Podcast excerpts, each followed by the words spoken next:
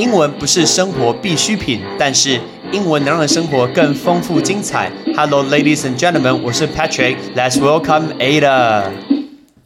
谁是 Ada 呢？Ada 是 Patrick 所教过，在绘画课里面非常非常非常投入的一个学生。他很勇于表达自己一些观点看法，不管是对 Patrick 或者是对其他的同学，而且他用的单字都非常非常的有水准。跟 Ada 详聊过后才知道，原来他是私立的科技大学的学生，而且他念的是国际系。然后在大二的时候，他一开始考的多一分数只有四百多分，结果没想到在自己的一个要求之下，包括教授的推动之下，他竟然后来多一进步了两倍，来到了九百分。应该是系上的一个最高分了吧？我相信连教授都做不到这件事情，所以呢，这件事情就激起我的兴趣，我就决定去问 Ada 说：“我觉得你很适合跟大家分享一下你学英文，特别在准备雅思这个考试的一个经过。”因为我每次在上课的时候都发现他有认真在外面念书，所以呢，我就跟 Ada 约了一个早上，约在 Starbucks 碰面，那我们就聊聊他学英文的经过。非常感谢 Ada 可以来到我的一个节目，所以接下来我们来欢迎 Ada。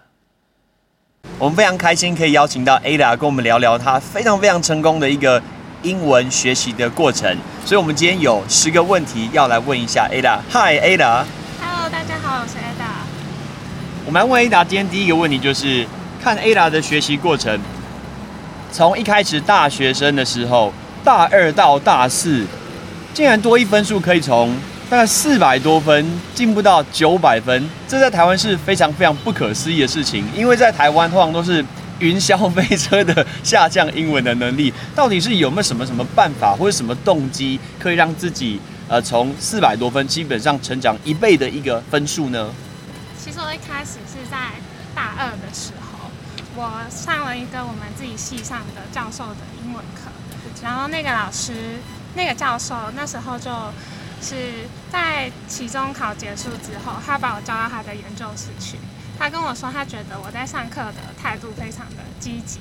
然后他觉得，就是虽然我们是国际系，但是我们系上虽然有英文课，但是还是不够。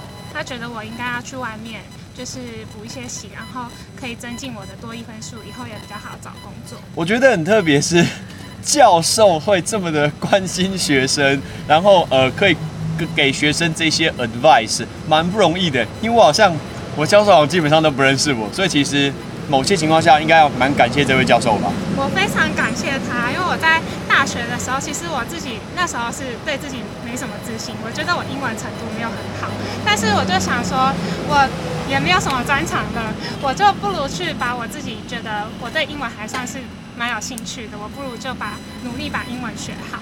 然后那时候那个教授就是觉得说，我可能上课表现的很积极吧，然后他们也觉得百年难得一见私立科大竟然会有学生想要认真学英文，然后他就说，就是建议我出来，就是增进自己的英文能力。大家清楚哦，私立科技大学九百分绝对是一定可以做得到的事情，对，这是一定可以做得到的事情。那我们来呃，如果今天用一句话来描述。四百多成长一倍，将近九百到九百的分数。如果用一句话，你觉得最大关键是什么？关键吗？我觉得是，应该是就是你对自己的期许吧。就是你，就是可能一开始你想说你自己只有四百多分，但是你设定给自己一个目标，可能一开始定九百太高了。你就是一开始想说我可能花多少多长一段时间。你已经定定好你的目标，然后可能这段期间你要从四百多分进步到七百分，然后你再去想说你接下来要做什么努力，可以让你从这个四百多分进步到七百分。所以其实你是用阶段性的给自己设定目标，然后去 achieve，对，一步一步往上。这个其实不容易，因为在呃人有一个倾向，就是人会对负面力量会更有动力。用正面力量把自己往前拉，其实比较不容易的。OK，我所谓负面力量，意思就是，比如说有一个人跟我说，有一个人跟我说，嘿，Patrick，你好胖哦，我就想要去健身房。但是有一个人跟我讲说，哎，Patrick，如果瘦一点可以比较健康，我觉得还好，多睡一下好了。所以这是不一样的。所以我觉得你用的是正面力量，这一点其实是蛮特别的。OK，那我们来看第二个问题，因为呃，Ada 要去 Belgium，要去比利时念书，所以他花了。很多的时间哦。我记得在补习班常常看到在自己坐在外面念书，然后要考的是雅思。第二个问题，为什么是雅思不是托福？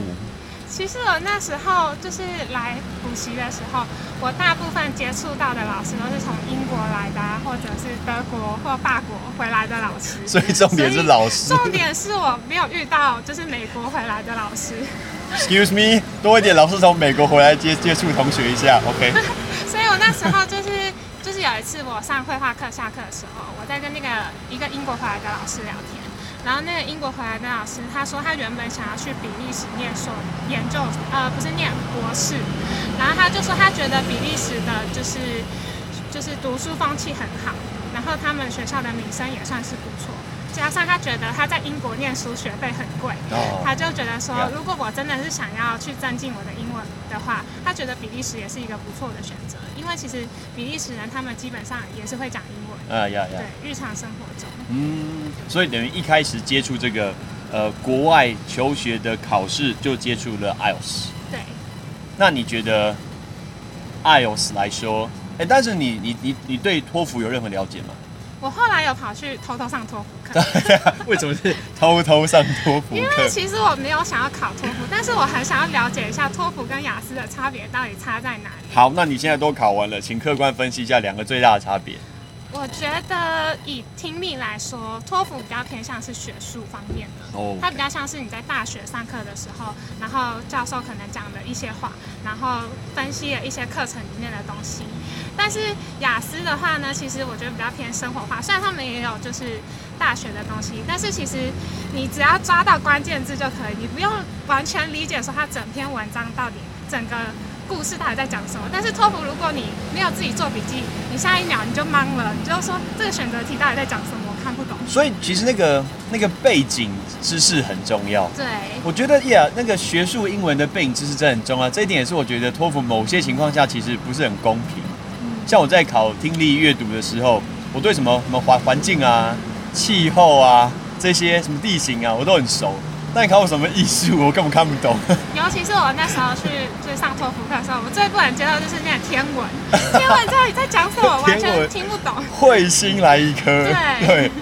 OK，那 A 来有上非常非常多 Patrick 的一个绘画课，然后是每次都坐最前面，然后非常的积极，讲话很会去表达自己的一个论点，也会有。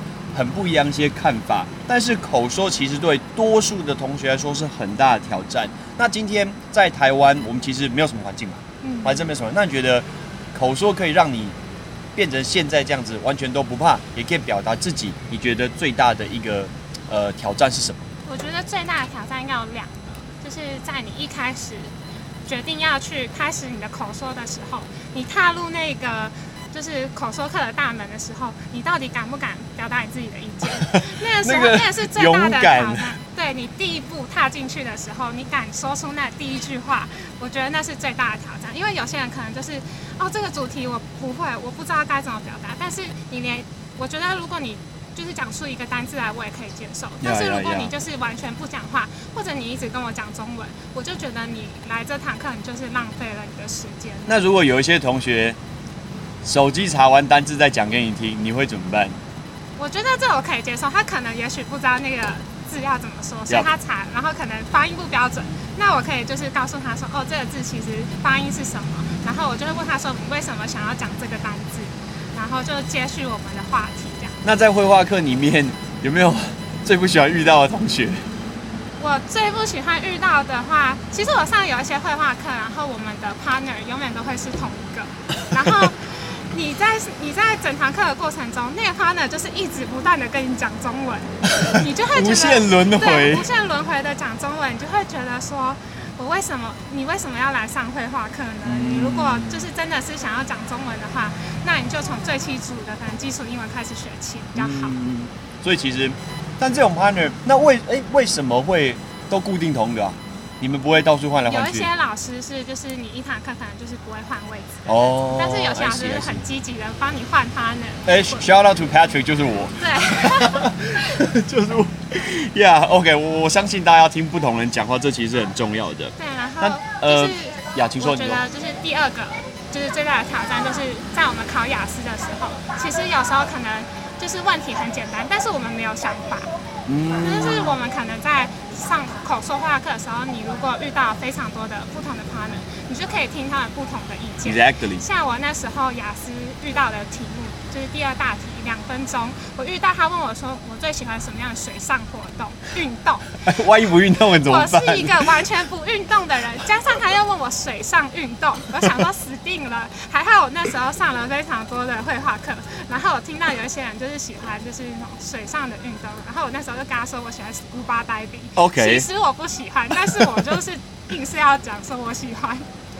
其实这个就是所谓我们的知识，有时候其实是不经意的从很多地方来，然后我们不知道什么时候会用，对。但其实听进来某时候会被拿来用，那就蛮珍贵的。对。OK OK，那呃，A 拉在上我的课的时候，我会觉得他充满了一个自信，不管是表达任何任何论点，因为他学生会问很多那种不是很没有那种 standard 的一个没有 standard answer 的一种问题，但我都可以看出他有充足的自信在表达自己。那你觉得你的自信心是天生的还是培养出来的？我觉得有些人可能是天生的，但我自己觉得我是培养出来的。就是你在学习的过程中，如果你讲出来的东西获得别人的肯定的时候，那个时候你就会觉得你对表达是有自信的。像我以前在就是高中的时候，我们可能就是比较偏向是，我今天学这个东西，然后明天我是为了考试去准备的。但是你在从中，如果你明天考试你准备了很多，你却考不好的时候，你就会觉得哦，那我可能就是不擅长这方面的事情。可是当你在上口说课的时候，如果你表达出来的东西，就是大家觉得哇，你竟然会有这样的想法的时候，你就会觉得你自己的自信心就从中培养出来了。分数上的肯定跟成就感，应该远远比不上人所讲出来的肯定。对，那应该就是最大的自信心。但是要得到这个自信心，很重要的是你要有 output。对，你如果没有 output，output 就是你今天讲出什么东西。如果很多人根本就没有讲出来，其实根本不可能得到这个自信心。对。OK，所这是自信以你就是要心。勇于表达，勇于表达不要害怕犯错，勇于反正表达你讲的再烂，老呀师也是就是笑笑而已。呀，真的，其实真的没有所谓什么讲的再烂，尤其是现在的人获取的资讯来自于任何地方都有。所以每一个人得到东西都不一样的。Ella 在呃告诉我他的一个准备 IELTS 的过程中，他说他一个礼拜会自己写三篇的写作。我听到这一点，我觉得非常不容易，因为大学生的自律是最大最大的关键。大家事情这么多，这么忙，那你要怎么样可以做到这一件事情？这是很不容易的，因为非常多人都说我要把英文学好，but yeah you know。但是你觉得，呃，A 拉觉得到底这件事情你的自律是怎么来的呢？我觉得你自己就是回到最我最一开始说，你自己心中还是要有一个目标。你的目标定在那里了之后，你要怎么样去执行这件事情？你要就是，其实你要多方尝试，尝试说什么样子的方式对你来说是最有效率的。像我自己的话，每天晚上睡前，我一定会先写一个 to do list，、哦。我明天要做什么，我一定会先写好，然后我一定要 follow follow 我的 to do list 去做，因为我是我是打岔一下，如果没有照的 to do list 怎么办？那我可能就是会给自己一些惩罚，就是说会我会跟自己检讨，就是说你今天这件事情没做到的话，你要怎么样去达成你的十七分？你还想要出国吗？如果你想要出国，你就要去照着你的那个 to do list 去做。你是不是有心里的声音在跟你对话？对，对，因为呃，我觉得写出来 to do list 这件事情蛮好的，很多人都是放在心中有什么事要做，对。但其实常会忘记啊。其实我常我是一个很健忘的人，如果我上一秒就说我要去做什么事，我可能下一秒就忘记了，真的我一定要写下来。写下来真的有用，所以你习惯写下来，而不是用手机记下来，对，我你觉得写下喜欢写下比较有，就是那种把它删除的感觉。对，就删除。我完成了这件事情，划掉，划掉。对，我也喜欢做这件事情，这 to do list。好，接下来我们来问问上课的东西。Ella 上过非常非常多的课，他说他在这段时间内上了应该有快一千堂课。哎、一千堂是什么概念？一千堂夸张哎，一个一年好像一个三百六十五天而已，一千堂课夸张。那你觉得在这么多的课程中，包括面对这么多不同的主题，面对这么多不同的老师，你觉得会吸引到你的风格跟模式是什么样的？怎么样的课程？我自己的话，其实就是还蛮多学生他们是喜欢那种他八十趴已经懂，他来上课他学二十趴。哦八十二十概但是。我是那种我只懂二十趴，但我要学的是八十趴，所以我喜欢上那种课，是我可以做非常多的笔记，我可以从这堂课学到非常多的东西，而且会忘记时间的那种。哦就是我上课我已经就是做笔记做完，哎，既然已经要下课了的那种感觉。但是如果那堂课是就是你觉得你时间过得非常慢，我就会有点就是觉得我在这堂课好像没学到什么东西的感觉。嗯对。那你有没有自己做笔记特别的习惯，或者是 preference？如果说那堂课老师讲的速度非常快的话，我自己会带 iPad。然后我是因为我从小学英文的时候，我就是学就是用打字的，嗯打字来背单字，所以我上那种课的时候，我都会准备我的 iPad，然后我就会把它打下来。然后我很喜欢自己做，就是自己做讲义，我会自己做自己把帮自己做讲义。好，今天我学了这些单字，我回家做成讲义，我印出来，然后我自己可能通勤的时候我就会看，然后会复习。我一定要就是确保我每个字我都一定要会。那你有没有什么 pet peeves，或者是在做笔记最不想，应该说在上课，应该说自己在做笔记上课过程中，就是最不想，呃，强迫症吗？类似像这样子。有，就是因为我是那种，虽然说很多人说我写字算是蛮工整的，要但是我就是会觉得我强迫症，我觉得我字写的不好看，我会一整天心心情受影响，哦，你真的是夸张的所以强迫症就是。强非常的强迫症。然后所以那就是为什么我如果就是笔记要做非常多的话，我一定要带 iPad。哦因为你带 iPad，你的字一定会非常的漂亮，而且会非常工整。因为我觉得我自己可能是商科的，我对这个就是你的那个文书的那个格式的漂亮的要求，我觉得我有非常严重的强迫症。所以这一点强迫症，呃，如果你能把它做好，看起来很工整，会觉得这是自己的一个收藏对那对，种感觉。就觉得这一个笔记非常的赏心悦目。OK，那这是第一个。相反的，你有没有什么上课的老师的模式风格是你比较呃，this is not my type，我实在是没办法，这个这个模式我真没办法。就像我刚刚讲的、啊，如果他上课就是可能他花很多时间在讲他自己的故事，然后花花比较少的时，可能他只会就是课本上的内容，他就只讲课本上的内容。嗯，这样子的话，我就会觉得我这堂课的收获没有那么大。可是其实对老师来说，这中间很难抓平衡诶。对，可能因为可能要看学生吧，有些学生就是喜欢，就是他喜欢就是他能吸收在这堂课能吸收的东西，可是有些学生喜欢就是你在课外的时候，你还是可以把那些老师教的东西复习一遍的那种。嗯，因为我常看到有一些老师，呃，老师会给非常非常多，right，但是当然很积极的学生会把它一直拿下来，但是有时候给过多或者是讲过快，其实那个负担会过重，甚至是没有办法吸收。所以我觉得你可能在从中的时候，你要抓到你自己大概觉得哦，这些句子我可能会比较常用。嗯，因为有些有些领域的东西，可能你就是比较不会常碰到。然后你只是，如果你只是需要在工作的时候啊，或者是你在口说的时候，你想要就是在运用那些句子的话，你就要把那些句子学起来。但是如果你那些句子不常用的话，你就可能保留到之后，你比较有空的时候你再去看。那你觉得例句还是片语比较好用？我觉得例句，为什么？因为你在例句中的时候，你可以学到这个句子，你你这个片语用在这个句子是什么样的一个功能。嗯但是如果你只是看那个片语的话，其实你很容易就会觉得说，那我什么时候应该要用它？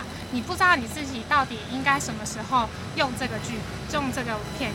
嗯，好，我们来问下一个问题。下一个问题是 Patrick 自己亲亲自一定要问的问题。我上多一个上这么久，我的问题就是为什么 Ella 不上 Patrick 多一个？其实我后来回家想了这个问题，想了非常久。我后来觉得最关键的一个问题应该是你没有教文法，也没有教智慧。我等等等等，这这这这这这是什么关系？因为我一开始，其实我一开始没有直接就去上多益课，哦因为我觉得多益比较像是你考试策略的课，它啊跟你要练习的时多益的时候你才去。OK 但是我那时候连基础都不好，我文法不好，我智慧不够，所以我那时候一开始的时候其实是去上智慧跟哎，专员是谁啊？搞搞什么？我讲错啦，对不对 然后我那时候其实不是无限堂数的课，哦我是有了解限堂数，所以我觉得这个老师教的不错，我就会一直 follow 这个老 it，对 follow 这个老师的课，我懂，我懂。对。因为啊，OK，我必须说，第一个我不上文法课，智慧课我有上，但是后来排不出时间，所以后来智慧课我的智慧课也被被叫去教多一课。对，所以等到我后来发现你多一课怎么这么热门的时候，我已经要去上雅思课来不及了。所以这完全是一个机缘的问题对。我以为你对我多一课有什么偏见。OK，那呃，Ada 开始上班了。那其实，在上班过程中，对每一个上班族其实都有这个很大的挑战。他过去可能花了很多时间在上课，在在用英文，在听英文，在讲英文。可是上课以后，对，sorry，工作以后很难保持哎、如果很难保持的话，呃，应该说工作过程中如何可以保持自己原本英文的那个能力？不要说进步，我觉得保持就很棒。你觉得呢？其实我现在就是还是一样，我每天都会睡前写 to do list，我明天要做什么。但是因为现在就是开始要工作之后，可能你工作时间会比较忙，但是你一定会有所谓的通勤时间嘛。你在通勤时间的时候，你就可以就是可能听一些 YouTube 频道啊，就是你可能觉得这个可以增进你的听力能力，或者你想学单词，你就可以去听 Patrick 的 podcast。哎、感谢感谢。就是我觉得你在通勤的过程中，你不要觉得就是这个时间是就是只是为了通勤，然后你什么事都不想做。但是你在这个过程中，其实你可以就是从中你可以复习一些你以前学过的东西，或者是增进你的一些听力啊，或者你背单词也好。对，昨天才有同学问我说，他觉得 这是一个常很多人问的问题，我来回答。他说单字背不起来怎么办？你怎么回答？单字背不起来，可能是我觉得我自己可能对背单字跟大家的方法不太一样，因为我刚刚说我是就是习惯性我会用那个打字的方式去背单字，而且我觉得这个方式真的非常的有用，因为你常常可能背单词，你就是会背错，你可能今天 A 拼成 E，但是你在打字的时候，它就会显示红线啊，就是哦如果你错了，它一定会告诉你。对然后你就是一定要逼自己，就是练到会为止。对你这个字，你就是要背到会。然后你一定要去看例句，就是你在看例句的过程中，你一定会知道说这个单字在什么样的情况下你可以用。可是有没有想过，例句其实是例句是因为它有在一个背景下，所以当我们把自己投射在那个背景的时候，会比较有印象。对，比如说，我们今天学任何一个单字，然后这个单字会出现在 shopping mall，嗯我们就会知道说，哦，这个东西可以用在 shopping mall。所以重点是那个背景，不一定是那个例句。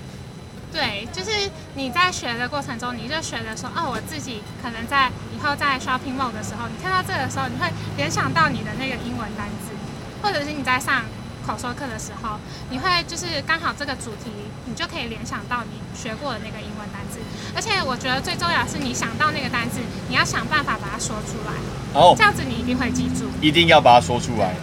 你觉得说出来最大的好处是什么？就是你一定会知，你一定是有一个 input，你知道这个字之后，你讲得出来是一个 output。然后这是一个，就是你学英文的过程中，你学这个单词你是为了什么？你当然就是要用啊，嗯对。所以我觉得你在讲出来了之后，就代表说你对这个单字一定是有一定的认识，其实你可能有时候用错场合。但是我觉得这没关系，就是你在学的过程中，你会渐渐的发现，哦，哪在哪个场合我比较适合用这个字，嗯可能在那个场合我比较适合用那个字。呃，很多的台湾的同学很怕犯错，但其实犯错以后的记忆其实是更深刻的。对，别人跟你的纠正 rectification 是更印象更深刻，但是大家很害怕这件事情，其实真的没什么。对，其实说像我一开始在写作的过程中，我就是很怕我的文法会写错的那种。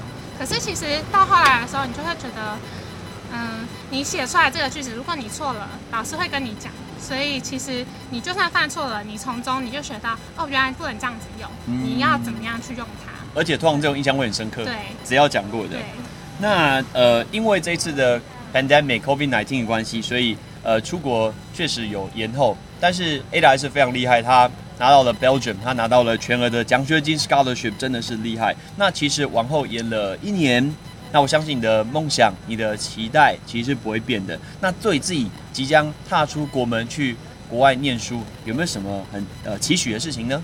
其实我一开始觉得我在台湾的时候，就是因为我一直都住在我爸妈家，然后就觉得我一直不是一个非常独立的人，就觉得其实我在其实我做很多事情，我喜欢就是自己一个人去做，但是我觉得我不是完全独立出去。